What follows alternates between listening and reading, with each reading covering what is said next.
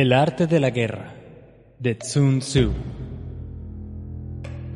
Capítulo 1 Sobre la evaluación Sun Tzu dice, la guerra es de vital importancia para el Estado. Es el dominio de la vida o de la muerte. El camino hacia la supervivencia o la pérdida del imperio. Es forzoso manejarla bien. No reflexionar seriamente sobre todo lo que le concierne es dar prueba de una culpable indiferencia en lo que respecta a la conservación o pérdida de lo que nos es más querido. Y ello no debe ocurrir entre nosotros hay que valorarla en términos de cinco factores fundamentales y hacer comparaciones entre diversas condiciones de los bandos rivales, con vistas a determinar el resultado de la guerra. El primero de estos factores es la doctrina. El segundo, el tiempo. El tercero, el terreno. El cuarto, el mando. Y el quinto, la disciplina. La doctrina significa aquello que hace que el pueblo esté en armonía con su gobernante, de modo que le siga donde sea, sin temer por sus vidas ni a correr cualquier peligro. El tiempo significa el yin y el yang, la noche y el día, el frío y el calor, días despejados o lluviosos y el cambio de las estaciones.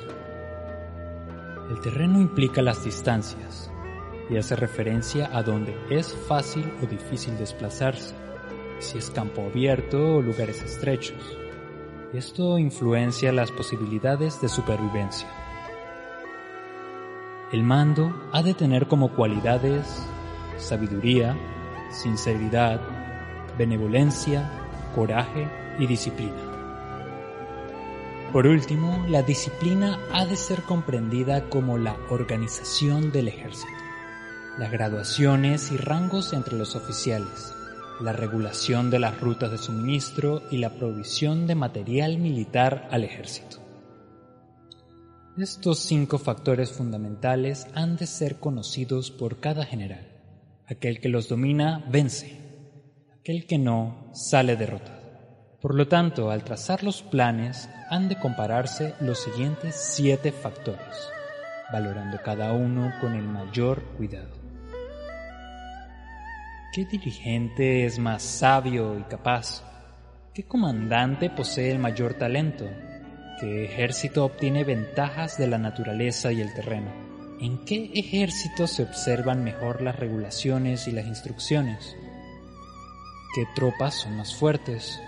¿Qué ejército tiene oficiales y tropas mejor entrenadas? ¿Qué ejército administra recompensas y castigos de forma más justa?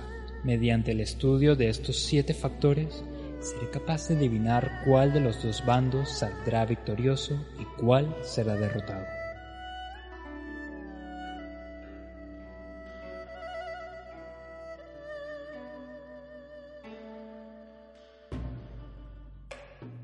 El general que siga mi consejo es seguro que vencerá. Ese general ha de ser mantenido al mando el que ignore mi consejo ciertamente será derrotado. Ese debe ser destruido. Tras prestar atención a mi consejo y planes, el general debe crear una situación que contribuya a su cumplimiento.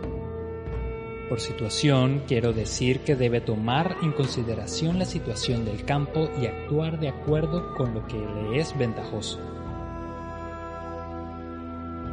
El arte de la guerra se basa en el engaño. Por lo tanto, cuando es capaz de atacar, ha de aparentar incapacidad. Cuando las tropas se mueven, aparentar inactividad. Si está cerca del enemigo, ha de hacerle creer que está lejos. Si está lejos, ha de aparentar que está cerca.